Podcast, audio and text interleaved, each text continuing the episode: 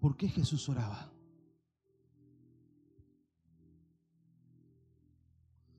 Decirle al que está a tu lado, ¿por qué la Biblia habla tanto de Jesús orando? ¿Para qué? Si Jesús era el Hijo de Dios. Si había palabra profética sobre la vida de Jesús. Si supuestamente nació de forma sobrenatural por una profecía, una palabra profética. Si supuestamente Dios le amaba y si supuestamente la tenía toda a favor. Porque era el Hijo de Dios. ¿Para qué orar? Decirle que te ¿para qué va a orar si tiene todo eso a favor? Lo que más registra la Biblia de Jesús, en Marcos 1.35, uno de los casos, es que él iba a orar y a todo el mundo, si algo le llamaba a la gente de Jesús, es que oraba. La gente que estaba cercana a Jesús, lo que más le llamaba la atención no eran los milagros. Porque nunca le enseñaron, nunca le pidieron enseñarme a hacer milagros lo que les pidió sus discípulos, los cercanos, lo que le pidió. Ya enseñame a orar. Entonces la gran pregunta es, ¿por qué Jesús oraba? ¿Para qué? Naciste para morir en la cruz. Era sabido que iba a resucitar.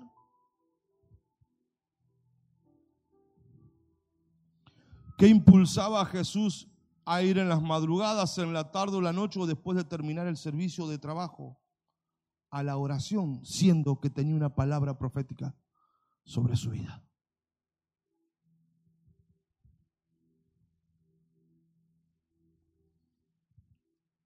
Buena pregunta. Dios mío, ¿para qué? Si la tenés fácil. Mire esto. Jesús iba a la oración porque él sabía que no podía hacer lo que tenía que hacer con sus propias fuerzas. Lo único que impulsaba a Jesús a ir a orar es que él sabía que aunque tenía una palabra profética y había nacido con propósito, él no tenía la fuerza ni la capacidad humana para ir y hacerlo. Digo conmigo, ¿y era Jesús? San Juan 5, 19. Estoy muy atento, no voy a ser extenso, pero sí muy, muy, muy, que nos transforma esto. Entonces Jesús afirmó diciendo, les aseguro que el Hijo no puede hacer nada por su propia cuenta.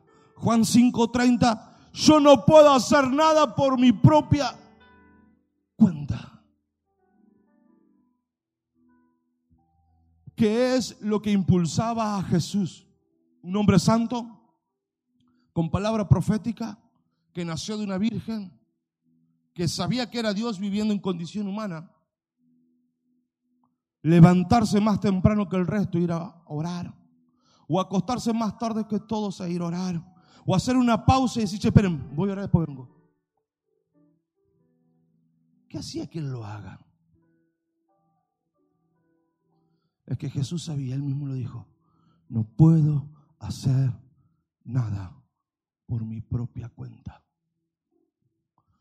Jesús sabía que todo lo que tenía que hacer, si primero no se iba al lugar de relación a encontrarse con Dios, él no lo podía hacer no le daban las ganas, las fuerzas, antes de ir a morir a la cruz. Él se fue a orar a Getsemaní. Porque no le daban las la ganas de morir por nosotros. Porque sabía que le íbamos a fallar. Entonces, no puedo hacer nada por mi propia cuenta. Por eso es que primero se iba a orar. Porque Jesús sabía que todo lo que él podía hacer procedía de una relación con Dios. Hay un, hay un suceso en Mateo 17 en el cual Jesús se sube a una montaña a orar. Y cuando se baja de orar, una multitud de gente lo estaba esperando. Y alguien que había un chico así sordo mudo que nadie lo pudo sanar. Pero cuando Jesús se baja de la oración, estaba tan lleno de la vida de Dios, diga conmigo, lleno de la vida de Dios, que lo que otros no pudieron, que lo que otros no pudieron, por falta de relación con Dios, a él le llevó un instante. Jesús sabía, Jesús sabía que no podía hacer nada por más que iba a la iglesia por más que tenía palabra profética, por más que sabía la Biblia, él sabía que fuera de una relación con Dios y el único lugar donde se encuentra a Dios en relación, si usted se quiere ir a encontrar con Dios, tiene que no ir a la Virgen San Cayetano, sino se tiene que ir a la oración. Porque el Padre que ve los secretos, el Padre siempre está en los secretos. Dios, eh, Jesús sabía que no hay otro lugar para encontrarte con Dios aquí como pueblo, en el ámbito de adoración, vive en medio de la alabanza de su pueblo. Pero ¿sabe qué? Si usted quiere encontrarse con Él, no lo va a encontrar en el WhatsApp ni en el Facebook. Lo va a encontrar en un lugar llamado secreto, donde tiene que ir solito. ¿Por qué Jesús se iba a ese lugar secreto? Todos los días sin faltar uno. Y cuando le iba súper bien o cuando estaba súper triste, iba triste, porque al Getsemaní fue triste pero también iba en victoria cuando todo le iba bien. ¿Por qué iba? Porque sabía que no podía sostener su propia vida. ¿Sabe por qué yo oro todos los días de mi vida? Porque soy pastor. Si hay pastores que no oran. No es porque soy pastor, porque hay pastor que no ora. Hay pastor que piensa que es un trabajo. Y como usted sabe de mecánica, él sabe de predicar. Y le predica la Biblia como si fuera a contar un cuento. Pero usted se da cuenta porque eso no tiene sustento, no tiene vida, no tiene peso y no pasa nada cuando se predica. Y ahí se reúnen toda la gente religiosa que necesita ese tipo de calma, conciencia que lo lleva al mismo infierno. Porque nunca te van a... Nunca alguien que no ore se meterá en problemas enviando a la gente a orar. Porque crea que esto causa problemas.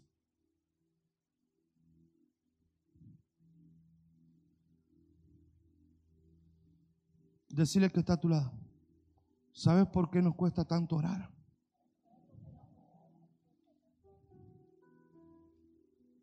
Es porque nosotros pensamos que podemos solos. decirle vos, ¿y sabes por qué vos decís que es un sacrificio la oración? ¿Viste? Ya me metí en problemas. Le estuviera hablando de predicar, saltarían gritando. ¿Sabes por qué decís que te cuesta orar? Porque vos crees que podés solo. No, no, no, pero. ¿Sabes por qué decís, ay, es que no sé qué decir? Es porque vos pensás que sí podés hacerlo con tus propias fuerzas y que no necesitas a Dios para lo que haces.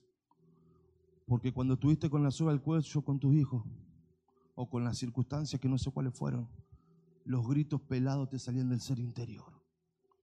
Y ahí sí, ahí sí que encontrabas palabras que ni vos sabías que tenías. Pero ¿sabes por qué yo no voy a orar mañana? Porque yo pienso que puedo llevar adelante mi vida solo. ¿Sabe por qué la iglesia de Jesucristo se le predica? Lo que más se le predica es de orar y lo que menos hace es orar. ¿Sabe por qué la gente se desanima y abandona? No es por mí, ni es por el diablo. Es porque no sostiene una vida de oración. Ay, pero es difícil. ¿Sabe por qué es difícil? Porque quieren llevar la vida adelante fuera de una relación. Ahora, si Jesús dijo, miren muchachos, yo no puedo hacer nada por mí solo. Cuando una persona entiende que no puede hacer nada por sus propias fuerzas, es que nadie le va a decir que va a llorar. Cuando una persona alcanza a comprender que no puede hacer nada separado de Dios, es que no va a estar esperando que nadie le toque timbre para ir a orar. Es que va a poner como prioridad número uno la oración sobre su vida por encima de toda otra cosa.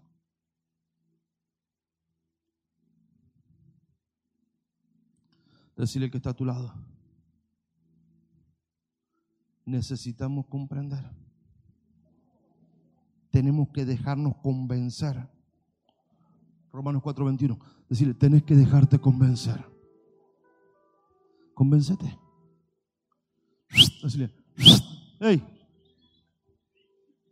convéncete. Che, ya ahora que te dé cuenta. Y si tenés confianza, si está medio pesado ya. Ah, aprovecha que no lo conoces y está medio pesado ya. Tenés que darte cuenta que no podés. Hasta que no aceptes que no podés, es que no tomas la oración como prioridad.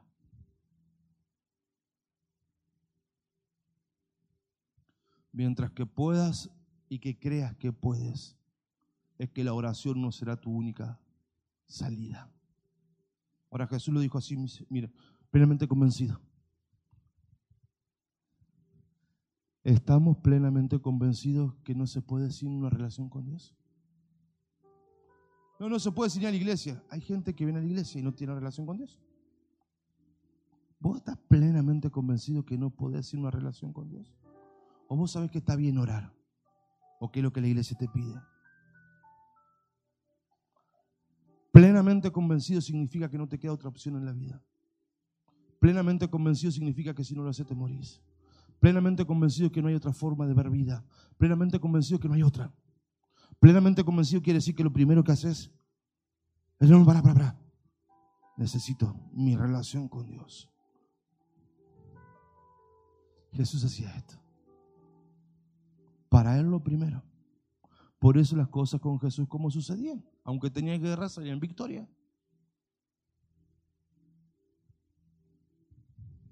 Jesús lo dijo así, Juan 15, 4. Permanezcan en mí, yo permaneceré en ustedes. La única forma de permanecer con Dios es en una relación. Y la única forma de tener relación con Dios es en la oración. No podemos encontrar, porque Dios es un Dios relacional. Decirle que está a tu lado, Dios quiere encontrarte en la oración. 15.5, San Juan 15.5, me apuro.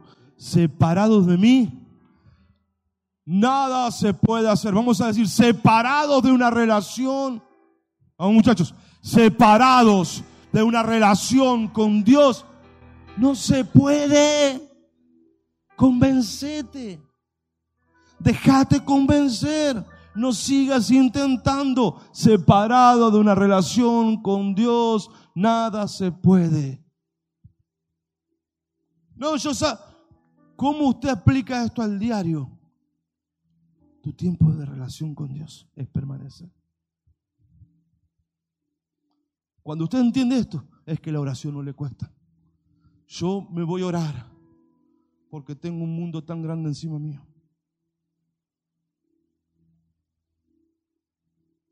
Un desafío tan grande. Tengo tres hijos para educar. Qué desafío inmenso tengo. Tengo un matrimonio para llevar adelante. Miles de personas me miran a ver qué hago y qué no hago. Si yo no tuviera oración, se me cae el mundo encima. Usted puede vivir sin orar, hijo. ¿Está seguro su mundo? ¿Sabe que he experimentado? ¿Sabe qué he experimentado? Que cada vez que yo creí que mi mundo estaba seguro y me relajé con Dios, él me desbarató los planes. Me pateó el tablero. Se me movieron las fichas. Cada vez que yo dije, ah, ya llegué, estoy más tranquilo ahora. La verdad que ya, ya estoy tranquilo. La verdad que, bueno, no sé si ahora te necesito tantos. Vamos, todo ok, pero cada vez que yo hice eso en mi vida, Él me pateó el tablero.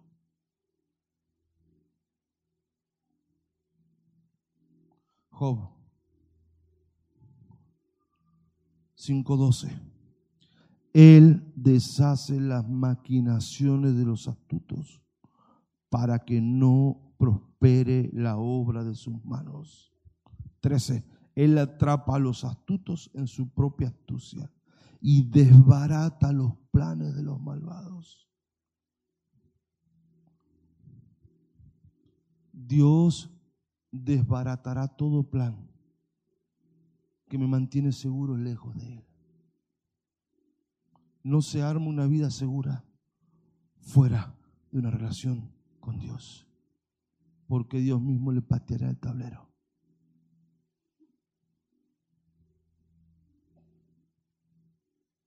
¿Por qué es que el hombre no ora?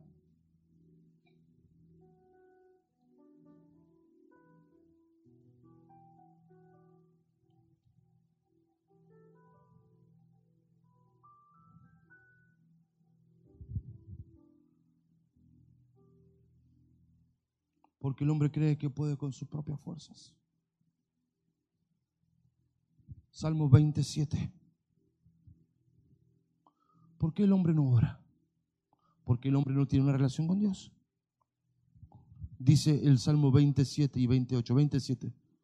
Estos confían en sus carros de guerra y en sus caballos.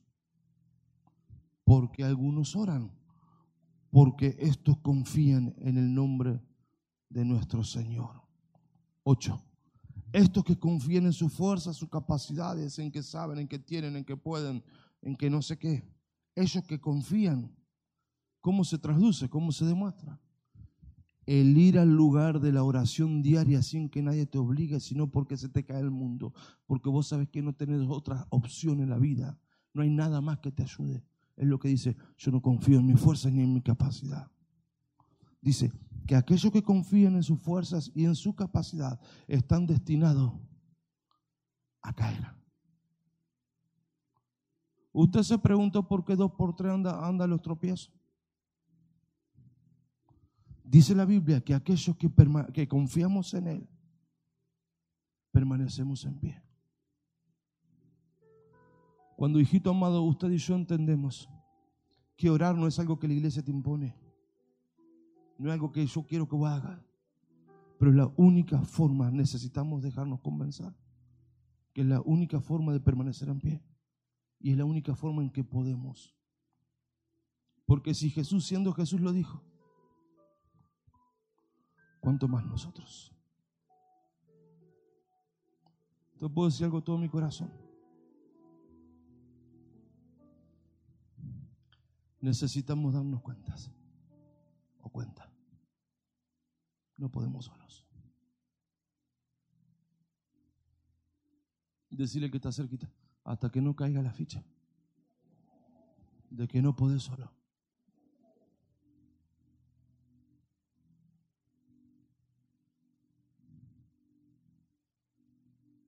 Mientras que creas que podés solo, es que la oración será difícil, trabajosa, no tengo ganas.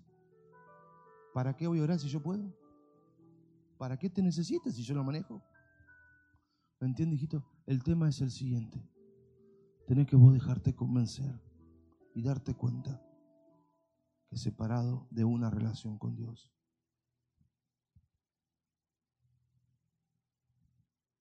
no se puede.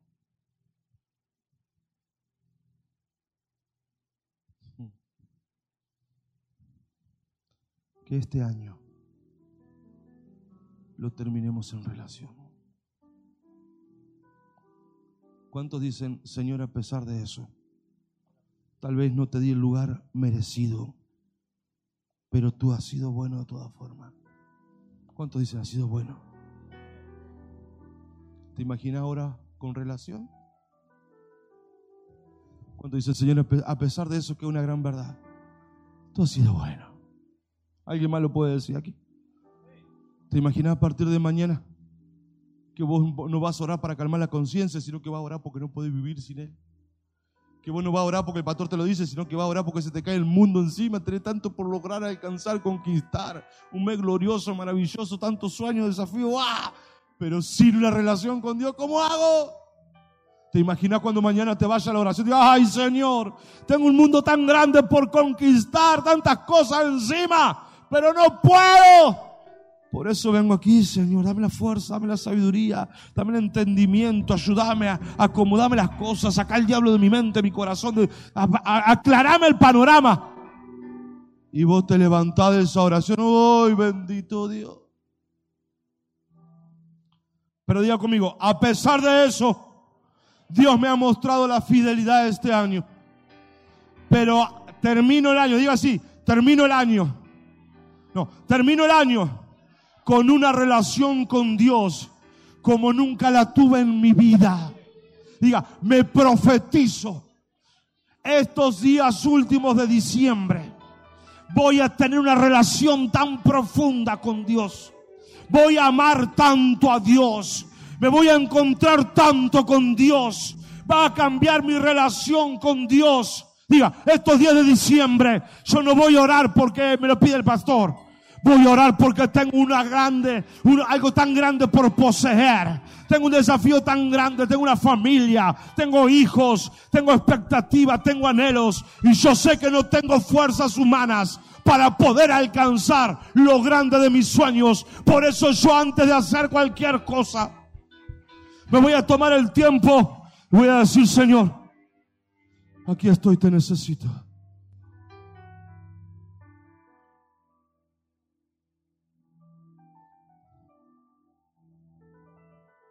Cuando estuve en Nueva York, eh, fui al Memorial 911. El Memorial 911 es el, las Torres Gemelas, así usted sabe esto. Y, y ahí, ahí donde estaban las Torres Gemelas, hay dos pozos profundos, donde estaban las torres gemelas, y hay todo un mármol negro, y están los nombres de todas las personas que murieron allí en las torres gemelas. Cuando entro al memorial, eh, es un subsuelo, donde era el subsuelo de las torres gemelas, y allí había parte del motor del avión que chocó con las torres gemelas. Había parte de las torres gemelas, la escalera mecánica estaba mm, eh, un, un, camión de bomberos que se cayó todo encima cuando estaban rescatando. Y en medio de eso había, eso era un memorial, diga conmigo, un memorial. Ese memorial nos hacía vivir en carne viva y propia lo que había sido 2001, que yo lo vi por la tele y todos nosotros por la tele. Pero cuando yo entré al memorial 911, yo me encontré como si hubiera estado ahí. Era tan fuerte, yo conmigo, era tan fuerte el impacto que te daba que con mi esposa dijimos, vamos, no, terminamos de recorrerlo. Porque era un ámbito muy fuerte de muerte, de, es que te invadía. En la tierra los hombres hacemos memoria de las cosas difíciles y dolorosas que nos han pasado. Pero nosotros necesitamos entender el principio de Dios que necesitamos hacer un día memorial de acción de gracias, un día de gratitud, haciendo memoria por todas las cosas buenas que Dios ha hecho con nosotros. Porque verdad que ha sido bueno Dios este año con nosotros. Verdad que ha sido bueno Dios este año con nosotros. Tal vez un montón de cosas quedaron en el tintero, pero ¿cuántas otras cosas tuviste a favor? ¿Qué hace el diablo? Te hace ver lo que te faltó. Pero nosotros necesitamos, la gratitud es una llave que abre puertas. El, desagradecido siempre se le cierra, al agradecido siempre tiene puerta abierta. Entonces, nosotros necesitamos, diga, yo soy una piedra viva, fuerte, soy una piedra viva que necesita edificar un memorial diciendo Dios fue bueno durante todo este año con mi vida te hacen un monumento a nivel tierra y te recuerdan por todos los gestos o, lo que hiciste. Pero con Dios somos piedras vivas, que no lo hacemos de material, lo hacemos con vida. Entonces, eh, hay una forma de hacer un día memorial. El día 18, domingo 18, vamos a tener un servicio exclusivo de acción de gracias. Para aquellos que tengan que agradecer algo. Ese es un día especial. Ese día no venimos a recibir palabra. Ese día venimos a dar gracias. Ese día Dios se parará aquí como cada día y vendrá a ver, a ver la gratitud de mis hijos. Porque hacer memoria de su bondad. Entonces, la acción de gracia tiene que ser un día muy especial para nosotros. Ese es el día que yo le pido que usted se vista para Dios. Ese día que, se ponga la mejor ropa, se peine, se pinte, no sé qué se va a hacer. Se maquilla, dice mi esposa, perdón. Que es el día más maravilloso suyo. Porque es el día donde nosotros como iglesia, en la mañana y en la noche, vamos a venir a agradecerte. ¿Por qué vas a la iglesia? ¿Por qué te pones así? Porque voy a agradecer. ¿Y por qué andas con esa ropa? ¿Por qué te peinas así? Porque estoy agradecido. Porque cuando estaba en angustia, este pobre clamó al Señor y el Señor me escuchó y me libró de todos mis temores. Y yo no me quiero olvidar de eso.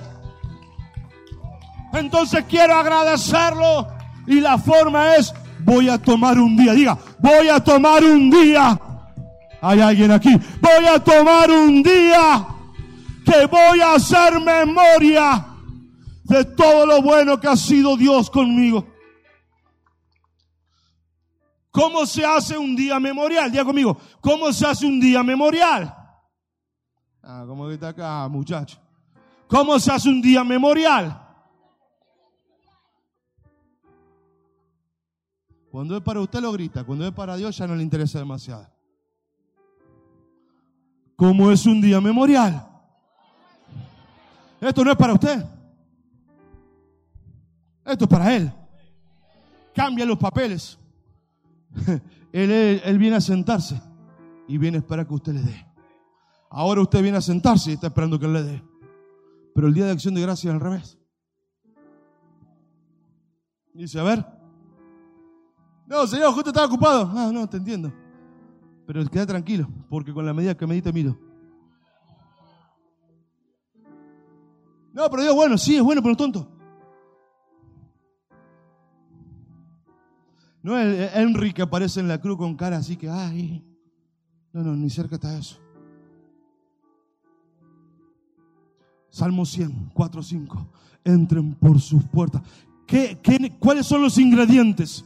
Dios mío, prendeme luz. ¿Cuáles son los ingredientes para un día memorial? Número uno, Salmo 100, 4, 5. Entren por sus puertas con acción de gracias, por sus atrios con alabanza alabad, bendecid su nombre, porque Jehová es bueno para siempre, es su misericordia y su verdad por todas las generaciones. ¿Qué es la alabanza? ¿Qué es la alabanza? La alabanza es un, un, griterío en honor, en gratitud, en reconocimiento. El rey David lo atacaron porque él alababa como loco, así estaba como, como loco porque estaba alabando a Dios. Porque el rey David alababa a Dios como loco. Porque lo había sacado del anonimato de ser nadie. Le había puesto una corona, un vestido y lo llevó al palacio. Solo un agradecido puede celebrarlo gritarlo sin importarle quién esté a un lado, al frente o atrás.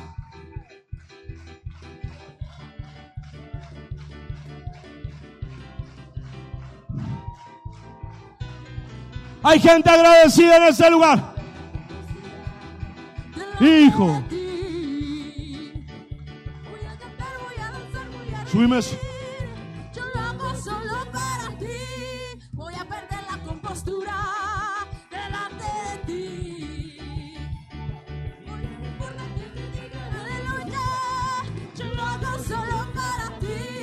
Momento. Dios ha sido bueno. Si no lo fue, no lo fue. Dios fue bueno. Decirle que está al lado, mi hermanito. Decirle, my brother. A ver si no entendemos, decir. A ver si no entendemos. Si vos con Argentina decís, no creo que lo que te dé el Señor te lo dé Argentina. Y vamos a gritar los goles de Argentina que te digo, ¿eh? Porque lo disfrutamos que ni te digo. Pero cuando hablamos de quién es bueno, cuando hablamos que Dios fue bueno con nosotros, que nos ayudó, que nos escuchó, que nos respondió, que nos levantó, que nos volvió a llamar, quiero que cierres tus ojos y puedas, puedas verte la bondad de Dios este año. Oh, muchachos, vea, vea, vea lo bueno que ha sido. Padre, recuerda la bondad. Recuerda, recuerda, recuerda, recuerda, recuerda, recuerda. Le doy reír. 30 segundos para que lo celebre con toda la locura. Vamos, Vamos.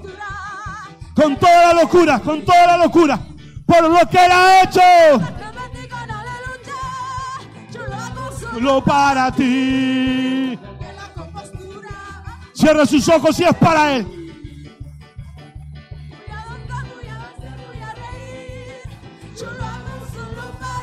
Momento, momento. Me quedan 5, 15 segundos. Dígale que está al lado. Che, ¿vos estás agradecida? No, no, no, no, no, no, no. Eh. Acordate tu noche más oscura. No, pues tengo problemas, sí, pero ya te libró de muchas. Y te seguirá librando. Date cuenta, como lo hizo una vez, lo volverá a hacer. Los próximos 15 segundos son una, un griterío para gratitud, de honra. Pero un griterío de gratitud, de honra. Un, dos, tres, dos. oh. Hey, oh.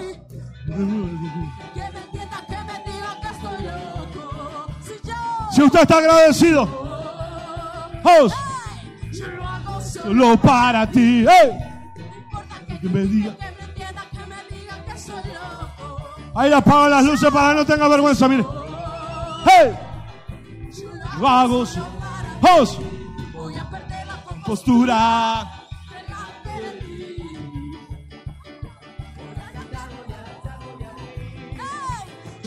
solo. para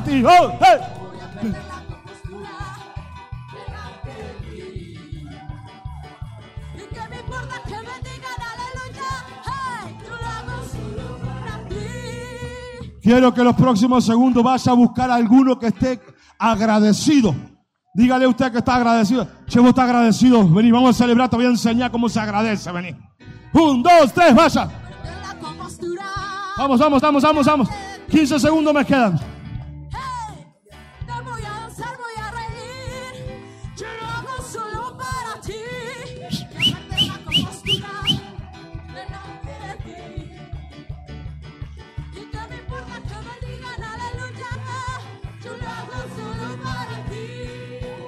Vamos.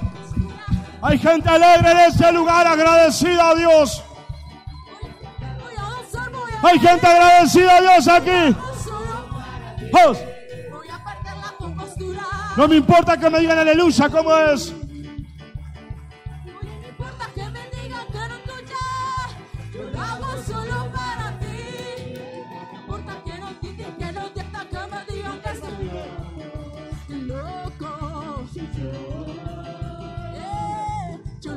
Solo para ti.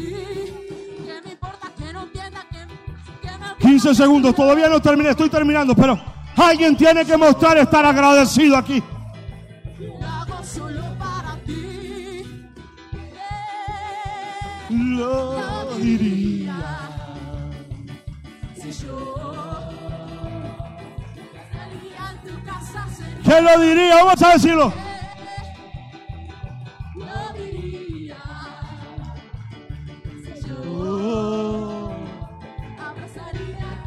Vamos a decir, ¿quién lo diría? de la compostura delante de ti. Alguien puede celebrar al Señor. Voy a danzar, voy a reír. Yo lo hago solo para ti. Voy a perder la compostura delante de ti. Que me importa que no entiendan Aleluya. Yo Lo hago solo para ti. Hay gente agradecida por ese año. Dios ha sido bueno.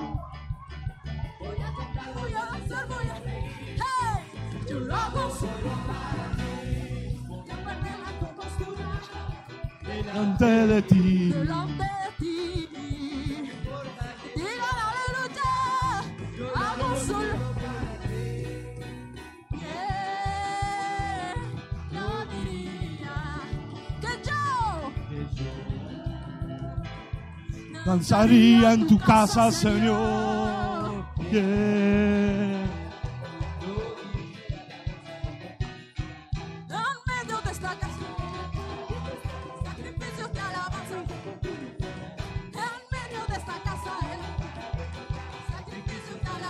Hay gente agradecida por lo que Dios ha hecho. Continuo sonará. Sonará, sonará. La alabanza de su pueblo sonará. Subirá, subirá. Como una luz fragante subirá. Sonará. Hijo, hijo. La alabanza de su pueblo sonará. Me quedan cinco minutos todavía, quiero que lo celebre. Si usted está agradecido, Señor, estoy agradecido por lo que has hecho, porque sé que lo harás. Ponga esa gratitud alta.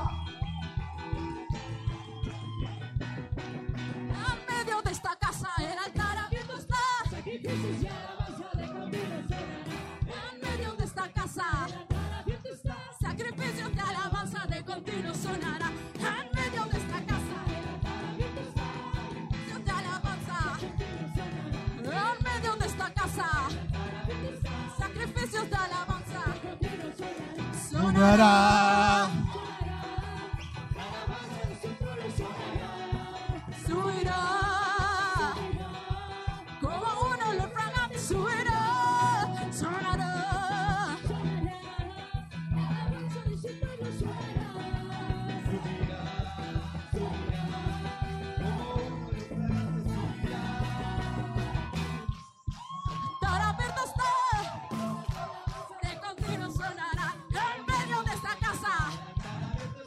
Esa como que no está tan agradecido, mire.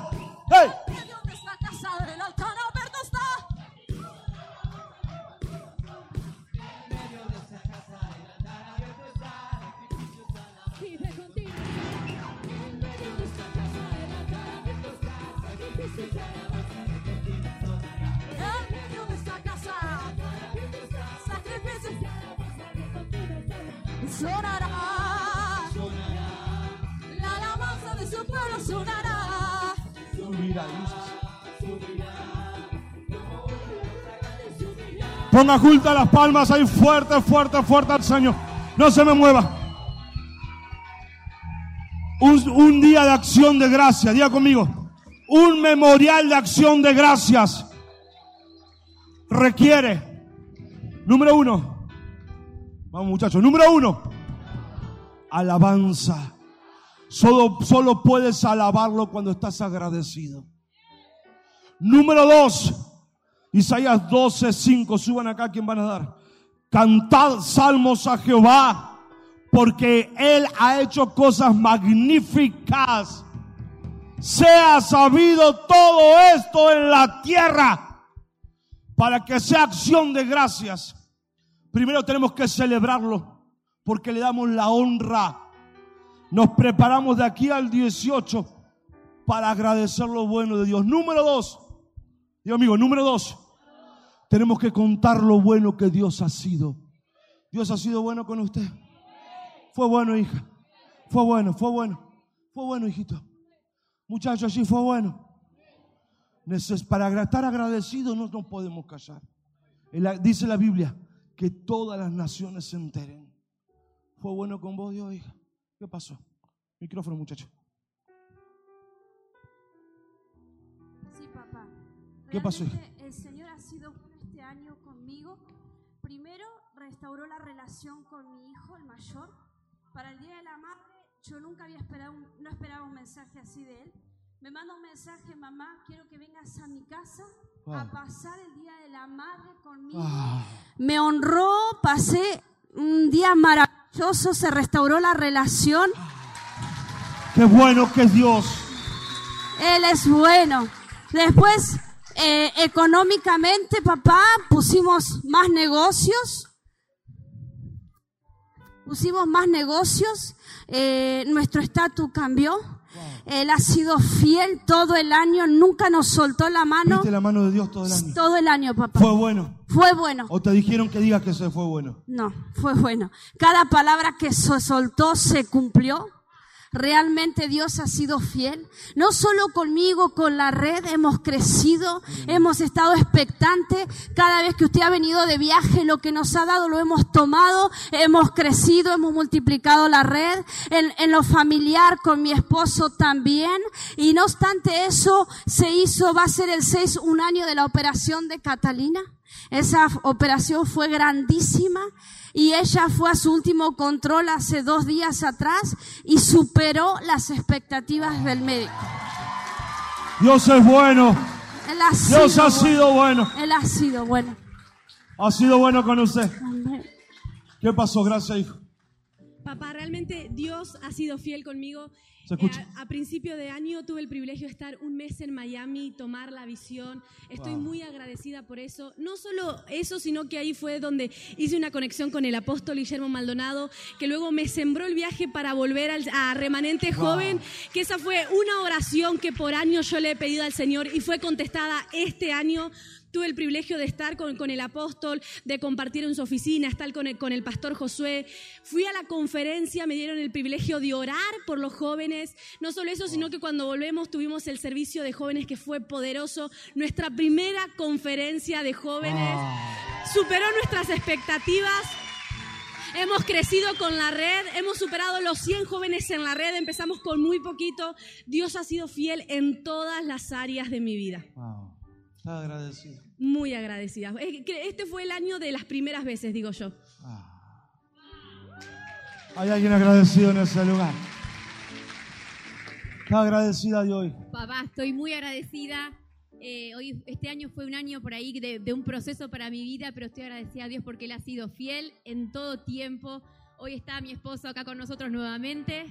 Dios ha sido bueno. Gracias a Dios. Dios un Dios que cumple su palabra. Dios ha, ha sido bueno por los padres espirituales que me dio, que este año los pude, los pude disfrutar más, conocer en un nivel más profundo y ellos han estado en todo momento, ellos han guiado, su palabra me ha sostenido y realmente ellos hacen que uno dé fruto en todo tiempo, así que agradecida porque el Señor ha sido bueno por ustedes. Dios. Sí, papá, Es fiel. es muy fiel, ¿Estás segura? No segurísima. te pagaron para que diga eso. Para nada. No le vamos a pagar tampoco.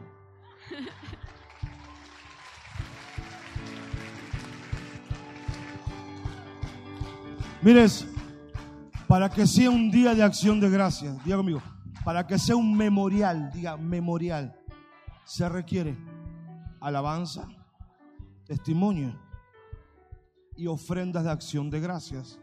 Jeremías 33:11. Ha de oírse aún la voz de alegría y de gozo, voz de desposados, voz de desposadas, voz de los que digan, alaben a Jehová de los ejércitos, porque Jehová es bueno, porque para siempre su misericordia ha de escucharse y oírse aún hoy. Voz de los que traigan ofrenda de acción de gracias a la casa de Jehová. Ese día nosotros prepararemos una ofrenda de acción de gracia. Esa ofrenda no es ni tu diezmo ni tu ofrenda de gratitud. Esa es una ofrenda que uno lo hace pensando en la bondad de Dios durante todo el año. Vendremos el 18 con nuestra mejor vestimenta para honrar al Señor, para agradecer al Señor, teniendo presente todos los testimonios que Dios hizo conmigo en este año. Y cerraremos el año con gratitud. ¿Cómo se cierra un ciclo con gratitud? ¿Cómo se hable con palabra profética? Entonces, los estoy conduciendo a terminar bien y los estoy preparando para el próximo año, para todo lo bueno que Dios va a hacer. Ese día 18, wow. Diga conmigo, wow. ¡Wow! ¡Qué mes tan maravilloso! Y si usted llegó este mes, qué alegría.